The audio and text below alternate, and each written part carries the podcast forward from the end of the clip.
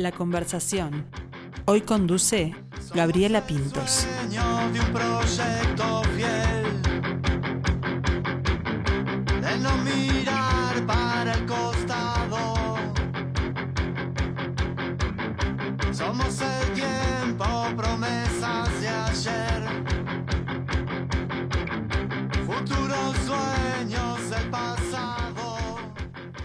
Cuando quiero darle ánimos o saludar a una persona en un día especial, le digo la frase que sea rock, que viene de un viejo álbum de riff. Y yo lo entiendo como algo que, como que te hace vibrar, que suena fuerte, que te despeina la peluca.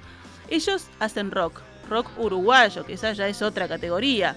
Podríamos decir que es una banda nueva porque nacieron en el 2019, pero ellos no son ningunos novatos. En la música ya tienen su trayectoria.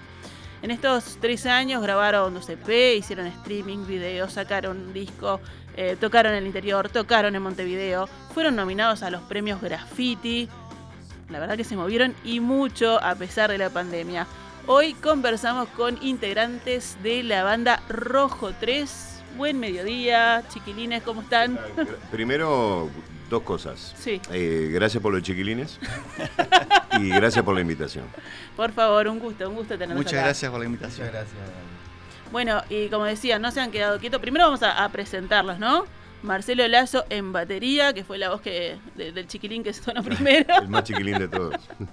También tenemos a Diego de Luca en voz y a Gastón Gómez en bajo. Y también está Claudia Rodríguez, su manager aquí, que nos acompaña y, y me dijo, yo pongo orden acá. Sí, sí, sí. Y Leo, y Leo Viana, guitarrista. Que no está, hoy no hoy, vino. hoy no, hoy no le tocó. Pero le mandamos un, un saludo. que seguramente esté, y esté bueno, escuchando. en próximas lo, lo tendremos por acá. Bueno, ¿y a qué nos referimos cuando estamos hablando de rock uruguayo?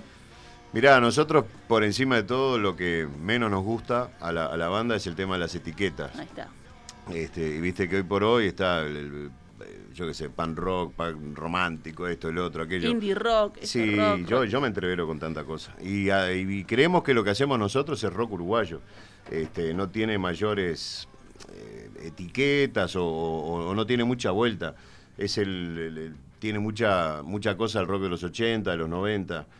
Este, a lo que habitualmente le llamamos por aquella época rock uruguayo. Y, y- y no le, no, no, no, no buscábamos ni revolvíamos mucho, ¿no? Era rock Claro. uruguayo y punto, ya está. Este, de- a pesar de que habían bandas que eran distintas dentro del rock, ¿no? Sí, claro. Este, y que entonces no- también buscaba un poco eh, diferenciarse de lo que era la influencia del rock, por ejemplo, británico, Por que era lo que supuesto, llegaba por supuesto, exactamente. Claro, tiene el, el- el- el- el típico sonido, no sé, no me gusta hacer comparaciones, pero eh, de repente buitres, la trampa, eh, buitres por lo menos de la primera época, ¿no? este, e- ese sonido que es eh, que identifica el rock uruguayo por encima del rock argentino, por ejemplo, o, o el rock eh, chileno, o el sonido, la composición. No podemos hablar de un rock rioplatense, como les gusta decir a nuestros hermanos argentinos. Mirá, lo que pasa que el, eh, hace, hace no mucho tiempo hablábamos este, con gente relacionada a toda la movida, que vos, por ejemplo, una banda rock uruguayo vas a grabar Argentina, técnicamente ganás muchísimo, pero no sonás a rock uruguayo. Porque el- e, es, es diferente la forma de laburar, hasta en eso. Este, nosotros en la, en la grabación principalmente del disco de tiempos, buscamos que el sonido sea un sonido para lo que nosotros tenemos como concepto de rock uruguayo. Este, sin mayores rebusques técnicos, sin mucho efecto, sin mucha. que sea un sonido crudo. Este, o, o lo más crudo posible o lo más parecido a lo que podés llegar a ver cuando vas a ver a, a Rojo a, a- a un, a un show. Este, y ahí creo que está la diferencia entre, entre el sonido del rock rioplatense y el sonido del rock uruguayo. Y por acá, estamos de acuerdo acá con Marcelo, vi, vi que acataron todos. Sí, sí, prácticamente lo, lo- lo que dice Marcelo. Este, va por ahí más o menos. El rock uruguayo se identifica con, con lo que hacemos un poco. eh, sobre todo la época de los 90, más que nada.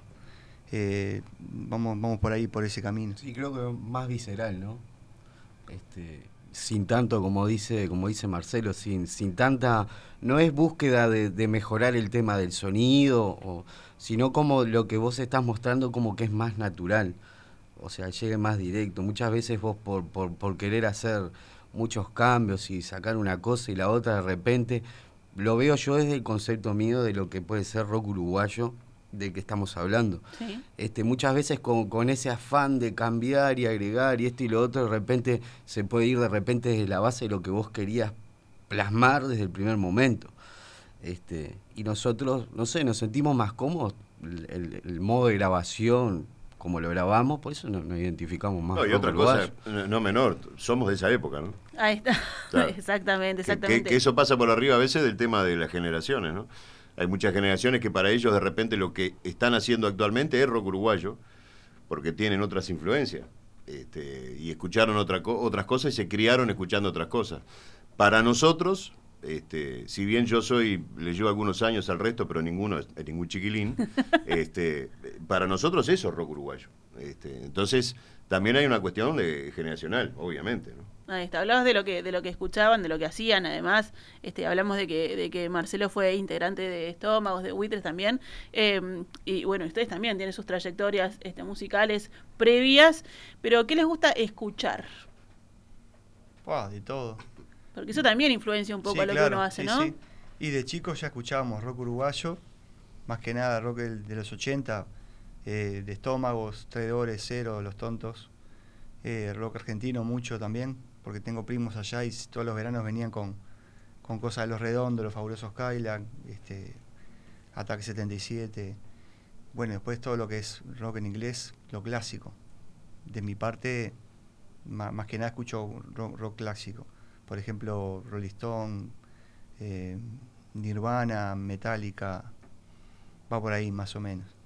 No sé, Gastón. Sí, lo mío, sí, también el rock uruguayo clásico.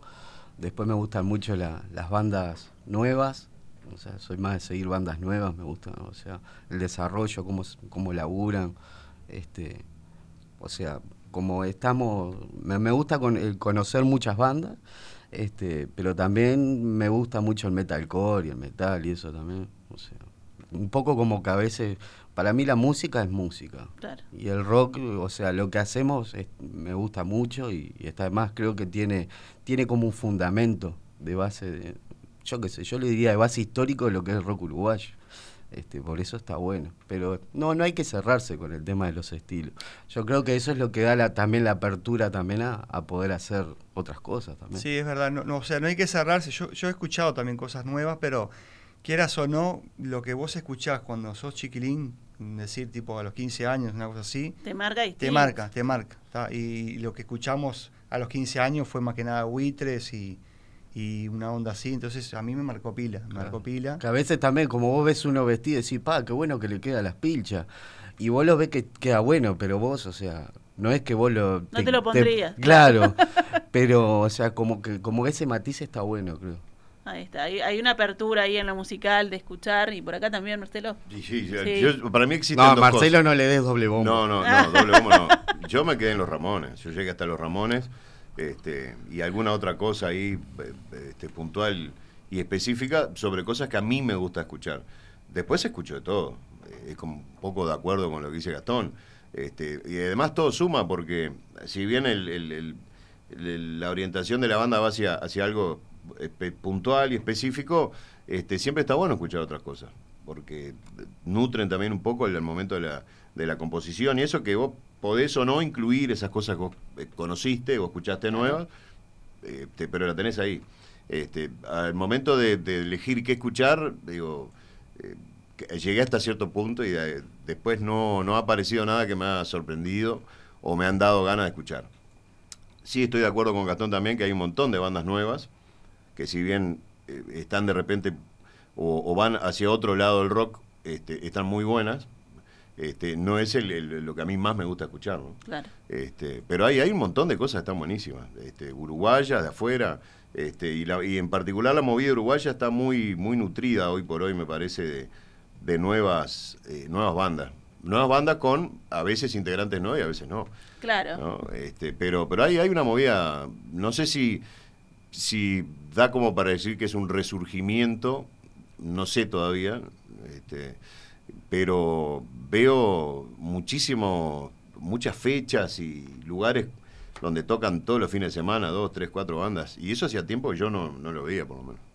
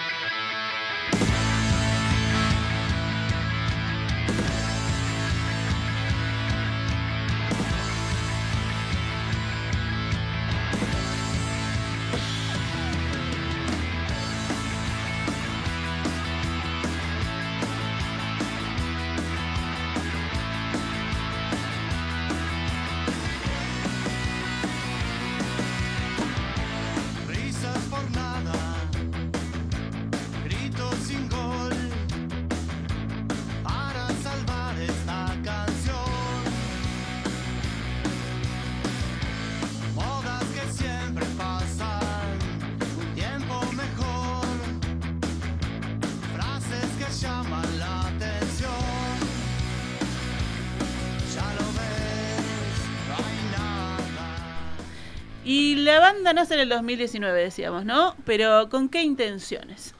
Mirá, eh, 2019 con, eh, con intenciones muy lejanas a las que han ocurrido. La idea original, eh, que fue en otro formato, con otra integración, a excepción de Leo, Leo y yo somos los que estamos desde el arranque, eh, la, la idea fue armar una banda para, para pasar el rato.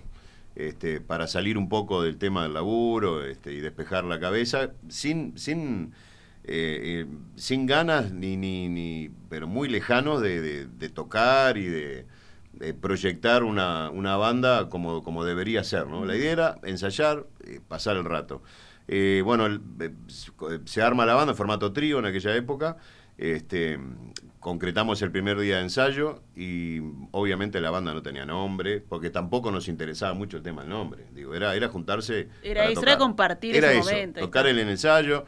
Este, y bueno, nada, se corrió un poco la bola de que se estaba armando la banda. El primer día que, que incluso conozco a Leo, yo a Leo no lo conocía, este, ya habían fechas para tocar. Este, y bueno, eh, eso fue como un, un adelanto de que la cosa de repente no iba a ser tanto de entretenimiento Claro. nada más.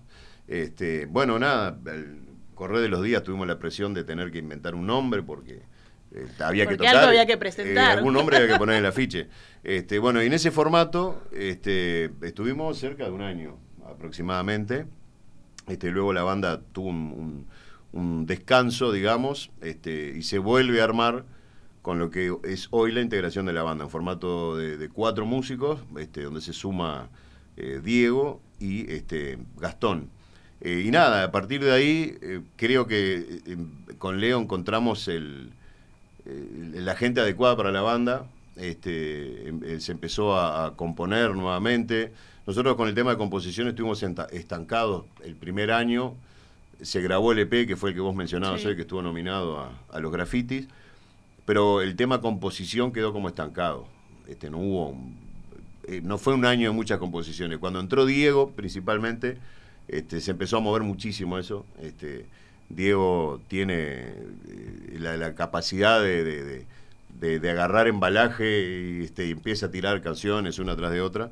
Este, y, nada, bueno, y a partir de ahí eh, la banda empezó ya con, con- a fijar objetivos un poco más serios, entre comillas, ¿no? como la grabación del disco, como la intención de, de empezar a- a buscar algún este, algún sello que nos este, promocionara eh, eh, las cosas todo lo que no pe- pensábamos Lo hacer que no querían hacer al fue lo que empezamos a hacer este, cuando eh, cuando empezaron a, a formar parte de la banda ellos. Este, que creo que fue fue fundamental. El, el cambio de, de integración fue fue muy importante para Rojo.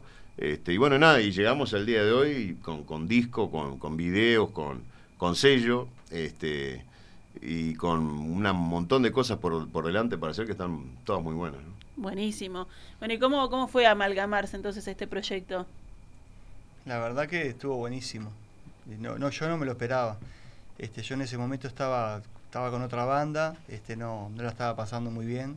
Pero no, no fuimos responsables, no se lo robamos. No, no, no, No, pero- la verdad que no. No era la banda que estábamos nosotros. No, yo No era la banda que estaba- éramos estaba- que estábamos eh, nosotros va, juntos antes. Es verdad, yo estaba, Claro, yo porque ellos estaba- en una banda juntos. estábamos- yo estaba en dos bandas, estaba en una banda con él, estábamos medio parados por el tema de la pandemia, no estábamos haciendo nada porque el batero no estaba con un tema de, de salud, y estaba en otra banda más, que, y, y estábamos también medio, medio, medios ahí, medio, medio parados, y surgió la, la- la- la idea de, de probarme, Leo me llamó, y le digo, sí, vamos, vamos, vamos arriba.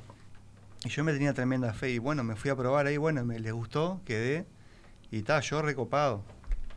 Sobre todo porque estaba, estaba Marcelo, que es uno, uno de mis ídolos de, de, de- de mi infancia, ¿no? De, de, de buitre. Ya me mató con la edad, ¿viste? Y Claro, bueno, de mi infancia. chiquitito, te seguía claro. de chiquitito. Este, y, y además que yo sabía que hacían temas de, algunos, algunos este, temas de, de estómago se tenían ahí en la, en la banda, que a mí me gustaba, y, que, y también tenían temas propios, bueno. Y le Bueno, el tema con el que probaste fue un tema de estómago. El primer tema sí fue un, Sí. fue un tema de estómago. Y bueno, está, ahí me metí, bueno, recopado y ahí empezaron a salir temas propios, le empecé a dar este, la maquinaria ahí y empezamos a hacer temas nuevos y bueno, empezó a salir. Vos sabés que no, eh, dentro de la integración de una banda, todo, todo músico tiene su- lo, lo suyo, ¿no? Sí. Y cuando vos tenés que cambiar un músico siempre complica. Este, y más todavía cuando cambias el vocalista. Claro. Este, la gente que hasta ese momento no seguía estaba acostumbrada a escuchar a un- a una persona cantando y de golpe y porrazo aparece otra. Pero desde mi punto de vista yo creo que el cambio fue positivo, eh, eh, no solamente por el tema vocal, este, sino por el tema de composición también. Este, el, el- el prácticamente 100% de las canciones son canciones que presenta Diego este, en un formato muy distinto al que termina, obviamente. con Ahí yo la les iba a preguntar cómo es el, el- Exacto. e- ese, ese momento compositivo llega y después es democrático Diego dice no, no, no Ah, me toques. Diego arma esto". la canción. Manda, manda el, el audio al, al grupo de WhatsApp. Muchachos, tengo algo ahí. Y vos cuando vas a escuchar ahí. ¡oh! No, no, es como todo, con su guitarra en la casa. Ahí, pero Exacto. después se convierte en las canciones. Y después se transforma. Este, cada uno le, le- le- le da- aporta lo suyo. Este, a veces Diego tiene que modificar alguna cosa por un pedido, yo qué sé, de, de alguno, pero por lo general este, es muy simple y muy rápido además. Este, el- Y si no gusta, no le contesta a nadie. y si no nos gusta, nadie le dice A nada. veces Un vacío demora. ahí, vacío. No, yo se las mando ya, viste. Se ignora Yo- totalmente yo el trato de WhatsApp. ser bastante ordenado. Entonces, ¿qué hago? Les, ma- les mando una foto con, con la letra y con las notas y les mando el audio con, con mi guitarrita y cómo la canto. ¿no? Entonces ellos ya las van digi- eh, de- de- ¿cómo es? Pensando, pensando claro, y claro. masticando. En el ensayo ya le entramos. Ayer, por ejemplo, le empezamos a, a entrar a un tema nuevo y que salió bárbaro de una, ¿no? Mm. Entonces, este, así como más o menos es el mecanismo, ¿no? Entonces yo les mando el tema. Y a veces cuando demoran en contestarme, ¿viste? me voy haciendo la cabeza. Digo, No, y al "Ah, otro- y al a estos locos no les habrá gustado el tema. una dinámica. que Y al otro día manda mensaje, che, ¿escucharon el tema? Sí, Sí, sí. sí. Y queda por eso. ¿Qué tema? No, pero- se me borró, ahora- se me pero creo que hasta ahora Pero bien, bien, No, sí. no. No hemos bochado ninguno. No, No, no. ninguno. Alguno, no. alguno ha tenido Y alguno te ha tenido que convencer a vos. Sí, bueno, aquel, hay uno de las últimas que nadie canciones te que sí, decía sí. y yo te daba por delante. Pero Sí, no, o, pero- o no le gustó al principio y después le encantó. Por votación, por votación. Así. No, y lo que pasa es que, claro, eh, cada uno cuando escucha la canción en ese formato, Claro. eh, con la guitarra y la voz, cada uno proyecta cómo puede llegar a Claro. quedar terminada. Está Eh, bueno Entonces uno de repente tiene su visión y otros otras. Entonces, claro, vos decís, "Pa, pero es, no sé. Y al final, digo, terminamos siempre. En el transando.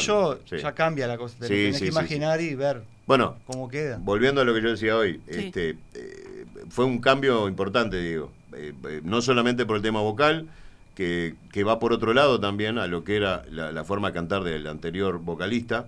Este, Diego es más melódico, le busca eh, otras armonías. Y el tema de la composición, que eh, el, el- el tema de que el cantante componga lo que va a hacer, lo que va a cantar Claro, es buenísimo. después es distinto y es mucho más fácil incluso para que las canciones salgan de otra forma. Digo, se las arma para que le queden cómodas. Bueno, este, así que nada, estamos muy contentos con, con- con la actual formación. Este, y el último, último en ingresar fue, fue Gastón, Gastón. este, que hubo antes que era un bajista que estuvo un par de meses, creo, dos, tres meses. Sí. Este, y nada, y, Y sí, después ingresé enseguida. Enseguida. Y, tal, y dije, bueno, amigo, mirá, estoy de nuevo con vos acá. Y a Martelo ya lo conocí hace años. Claro, claro. O sea que estuvo, estuvo bueno. Lo de Gastón fue muy curioso porque este, a Gastón lo conocemos con Claudia hace, no sé, Seis cuatro o cinco años, seis. Ah. Este, y cuando había que cambiar de bajista de vuelta, este, digo, no sé a quién decirle, Claudia, no tengo idea. Me dice, ¿por qué no le decís a Gastón? ¿Tenés el botija? Digo, ah, claro, si Gastón toca el bajo. Claro, fue tremendo, claro. Este, pero bueno. y ahí- ahí que está. tenía colgado Gastón era un bajo, claro. vamos a Claro, pero es, como, como e- esa persona que es amiga tuya, que la- lo tenés como amigo. Sí, nunca pensaste. No en- como músico. Entonces, ah, es cierto, si toca el bajo. Ya está. Fue muy gracioso. Buenísimo. ¿Y, y cómo, porque ya me cuentan que son muy prolíficos, pero cómo ven la, la evolución de las, de las primeras grabaciones a lo que terminó ahora el disco? No, mirá, eh, nosotros hicimos, eh, previo al disco, el, el EP La Señal, que tiene cinco temas que están en el disco, en, en otras versiones y otras grabaciones. Y nada, fuimos probando. Creo que la primera que hicimos fue Flores, ¿no? Sí. Este, Flores Fue la en que- La verano. única que se grabó en, en otro lugar. Exactamente. Este, que fue como un experimento a ver cómo sonaba la banda con la nueva integración. Este, que, que Gastón incluso todavía no estaba en esa canción. Este, y nada, fue como un proceso de, de ir probando con esos temas del EP que fueron grabados todos diferentes en distintos momentos para eh, eh, ver hacia dónde queríamos que la banda sonara. Este, entonces, cuando Buscando se, identidad ahí. Claro, claro, una prueba, a ver, acá, allá, más acá, más bajo, más alto, esto, aquello, bueno. Llegamos a grabar el disco ya con una idea redonda de cómo iba a sonar, que se vio claramente cuando lo grabamos en, en tres días el disco. Ah, o sea que ya, ya llevábamos ¿eh? muy claro, sí, sí, era muy claro el, el- a dónde íbamos y la mezcla, no sé, una semana, semana y media. Este, o sea que el, el EP, la señal, sirvió básicamente para experimentar, no mucho tampoco, este, a ver hacia dónde iba la banda y cómo queríamos sonar. Sí, se apostó Este, fuerte a lo que es ensayo. Sí, sí, Bueno, el ensayo para nosotros sí. es, es, es sagrado. Este, se- no se ensaya por motivos muy puntuales y específicos, pero digo, el ensayo para cualquier banda es, Claro. es fundamental. Y bueno, y ahí se vio también el tema del ensayo, ¿no? Este, ir, grabar, este, pero mm, básicamente fue esa la, la búsqueda del sonido de, de- de rojo, que es el S, el del disco, eh, fue, fue, fue probándose este, con, con los temas del EP. Este, y alguna cosa que se grabó en algún ensayo. Este, pero estamos muy contentos con, con, con cómo quedó el disco en todo aspecto. El aspecto del toque, el aspecto del sonido. Este, la verdad que estamos muy... Bueno, es algo común. No, claro, que después quedes Músico, contento. ah, ya. músico siempre dice, no, podré esto Podríamos acá haberlo hecho de mejor. otra manera, claro. No, no, yo estoy muy contento, por lo menos, como, como quedó. Y disfrutan de escucharlo, ¿no? De, de Sí. ver el trabajo Sí, hecho. claro. Sí, Tenemos sí. a casi todos los integrantes de la banda acá. Y recién decía, ¿no? Que cada uno aporta lo suyo. ¿Qué es lo que cada integrante aporta? ¿Cuál es el superpoder de cada uno? El superpoder. Sí, si fueran los Este, Avengers, tenemos que. Sí. Este, bueno, el, aquel, mira, ya hablando de Avengers. Mirá, justo lo tenemos el- acá. Sí, eh, bueno, El Diego. Capitán que- América, ¿te sentís identificado ahí? Diego tiene el, el- el 50%, digamos, de los poderes, que es el que presenta las canciones. Este, así que, y nada, y cada uno, no sé, yo me descanso mucho este, en, la capacidad de, escribir de Diego y de, y de Leonardo, guitarrista, que son los que tienen de repente mayor complicación al momento de, de armar las canciones, ¿no? Este, eh, Gastón y yo, básicamente, Ah, a pesar de que no hace tanto tiempo que tocamos juntos, Tenemos que hacer la base gorda, como este, sí, sí, ya. eh, Y los que saben sin que darte- dibujen. Sí, claro, claro, claro. Sin darnos cuenta, va, va, va generando un, un conocimiento de uno a otro, ¿no? Entonces, este, en cualquier banda, sea el género que sea, y más todavía el rock, la batería y el bajo son importantísimos. Claro. Este, la base, si no está firme, el resto de la canción queda colgada. Este, y bueno, nada, se busca, en, en nuestro caso, Gastón y yo, este, buscar Mejorar eso. bases eh, simples y, y- y fuertes, eh, que sostengan al, al resto de la canción. Este, que creo que sería nuestro, es nuestro poder. Es Nuestro ese. superpoder. So- soportar la canción. Claro, aguantar la canción. Y nada, y Diego y Leo son los que eh, hacen un poco más de alarde de sus capacidades. Este, así que creo que, que va por ahí. Este, no, no somos tampoco una banda de virtuosos este, y tampoco tratamos de serlo. Y cada uno, desde su lugar, trabaja para que eh, lo que se luzca sea la canción. ¿no? No, no, no hay lucimiento ni de solos de guitarra, ni eh, fraseos maravillosos de Diego en la parte vocal. Este, la idea es que la banda trabaje para las canciones, ¿no? Este, que la gente cuando vaya a vernos vea una banda, no vea un tipo que canta con, con tres músicos más, Claro. O vea a un virtuoso guitarrista acompañado de otra gente, ¿no? Este, que es algo que a veces pasa, ¿no? Y yo se pierde la, gracia. A mí me gusta ir a ver una banda por las canciones, eh, por lo que sale en la combinación de los, de los músicos, ¿no? Es una cosa no de cada uno, ahí, claro, sí. claro. Este, así que creo que está repartido así, los poderes son, son por ese lado. Está muy bien, viene muy equitativa la cosa, sí, viene sí, bien y equilibrada, que es importante. Exactamente. Bueno, ¿y cómo, ¿y cómo viene la agenda de toques ahora que decía que vayan a ver la banda? Este, se viene el, el Atlántida Rock Festival. El Atlántida Rock Festival va a ser tremendo. Es este, mucha gente no lo sabe, pero es la segunda edición. La primera fue allá en el 86. Ah, no era ni El, nacido. el 16 de. Sí, para- me hacía acordar a Claudia. Nu- nu- nunca nacieron. este, la primera edición se hizo en el, el 16 de febrero del año 86. En el mismo lugar, en el mismo escenario. Ahí. Este, con, con eh, Traidores, Cero, Albacas, Los Estómagos, este, y no me acuerdo qué otra banda más. Este, pero claro, el, el- el de ahora tiene otro, otro color, con bandas que vienen de afuera. Este, y creo que es algo muy importante, no solamente para las bandas, Pues Siempre está bueno mostrarse en, en festivales así, Sí. con, con una infraestructura importante, con buen sonido, buenas luces, sino que además eh, el rock eh, estaba como un poco alejado de, de- de la costa, me parece, en este, con este tipo de eventos, ¿no? Este, así importantes o grandes. Claro, iban bandas y, y presentaban lo suyo, pero no. claro, vos como- ibas y tocabas acá, ya en un pub, bueno, este, pero este tipo de, de- de- de fechas creo que está, está buenísimo. Este, y nada, que, que el- la gente, los empresarios o, o la gente que está metida en eso apunte a, a- a festivales de rock eh, en, en estos tiempos de otros géneros tan populares, creo que está bueno. Está Claro, bueno. claro y en que sí. especial esta fecha va a estar buenísima, pri- principalmente porque tocamos nosotros. Claro. sí, ni hablar. no se lo pierdan por eso, porque va a estar rojo Exactamente. Hay, 3. un- hay un montón de bandas buenas, pero toca rojo también. Exacto, el 18, ¿no? Porque es 18, 18 y 19. Sí. Ahí está, pero ustedes. Todos- te digo, eh, Elefante, Rojo 3, Chole. Chalamadre y eh, Los Pericos. Ahí Eso, eso el viernes a partir de las 20. Y en el sábado- country. En el Country Club de Atlántida. Y el sábado 19, em, Clipper. Clipper 235. 235. Después toca Casanova y Luciano. y Luciano Superville, Juan Casanova, eh, ex eh, traidores. Sí. eh, cuatro pesos y cierra Sirio y los persas. Pero hicieron los deberes, ¿eh? Que Sí, de sí, memoria, yo buscando acá Yo te vi que estaba la grilla y lo sabe, lo sabe Y de las memoria. entras a través de Passline, De Passline, por que hay supuesto. 80 opciones diferentes para los dos días, para este lo puedes pagar, no sé cuántas cuotas, una maravilla. ¿Sale más caro ver rojo 3? No. Eh, no, arre- hicimos un arreglo y, sale lo mismo. Porque hay que llegar al cachet también. Hay que llegar, sí. No, no, pero por fuera, sí, a ver, eh, claro. Este, es, es- es buenísimo que te llamen, te paguen. Claro este, que es- y más una banda, la banda joven como nosotros, y destaco eso. Este, eh, igual nos pasó hace no mucho en Colonia, que tuvimos la suerte de ir a tocar en la reinauguración de la Plaza de Toros. En la Plaza de Toros, Que claro. eso fue tremendo también.